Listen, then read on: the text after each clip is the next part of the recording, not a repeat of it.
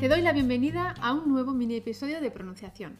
En esta sección de cómo se pronuncia te enseño en menos de 5 minutos a pronunciar y a usar palabras y frases del español cotidiano para hablar con más soltura y confianza. Hoy te enseño cómo se pronuncia extranjero.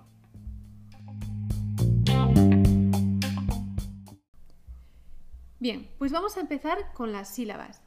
Extranjero tiene cuatro sílabas. Ex, tran, ge, do. Extranjero. Cuatro sílabas. La sílaba fuerte que tienes que pronunciar con mayor intensidad es G. Extranjero. Tata tata. Extranjero. Vamos ahora con los sonidos. Verás, esta palabra es difícil de pronunciar porque se juntan algunos sonidos de consonantes difíciles que quizás no existan en tu lengua materna. Así que vamos a ver los sonidos sílaba por sílaba. La primera sílaba es ex. Ex. Atención aquí porque la letra X en español puede tener varias pronunciaciones en función de su posición en la palabra o en la sílaba. En este caso está en final de sílaba. Se puede pronunciar de varias formas. Por ejemplo, si pronunciamos de manera más enfática, vamos a decir x, x, x. Es el sonido de la K y de la S juntas. X, x. Si lo pronunciamos de manera más relajada, es más como una G y S juntas, así. X, x, x, x, x, x. ¿Vale? Entonces, más enfática, x, x, x, más relajada, x, x, x. Otra pronunciación bastante generalizada, sobre todo en España, es pronunciar la X como una S. Y podrás oír a personas que digan simplemente es. Es. Es. Vamos ahora con la segunda sílaba. Tran. Aquí la combinación de T, R puede ser difícil. Así que puedes practicar, si este sonido es difícil para ti, puedes practicar añadiendo una vocal entre la T y la R suave.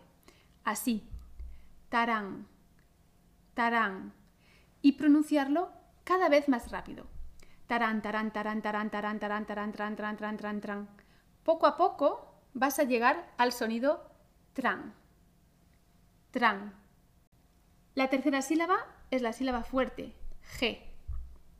G. Aquí el sonido de la G se hace en la parte de atrás de la boca. La parte trasera de la lengua se levanta y se apoya contra la parte que está muy atrás en la boca, G. G. G. Y ahora vamos con la última sílaba, Do. Do. Aquí la R es una R suave, que se pronuncia con la punta de la lengua en la parte rugosa que está detrás de los dientes. Y como es una R suave, la lengua toca una vez. Do, do, do. En resumen, hay tres pronunciaciones posibles, así que elige la que sea más fácil para ti y con la que te sientas más a gusto. Si pronunciamos la X como una X, vamos a pronunciar de una manera más enfática. Extranjero, extranjero. Si pronunciamos la X como una X, X con G, S, vamos a pronunciar de una manera más relajada.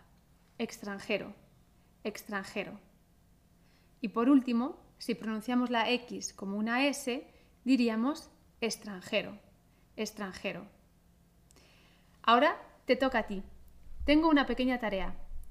Haz tres frases con la palabra extranjero y pronúncialas en voz alta.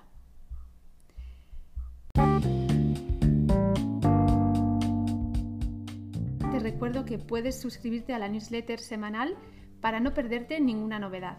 Encontrarás el enlace de suscripción en las notas del episodio. Esto es todo por hoy, cuídate mucho y hasta la semana próxima.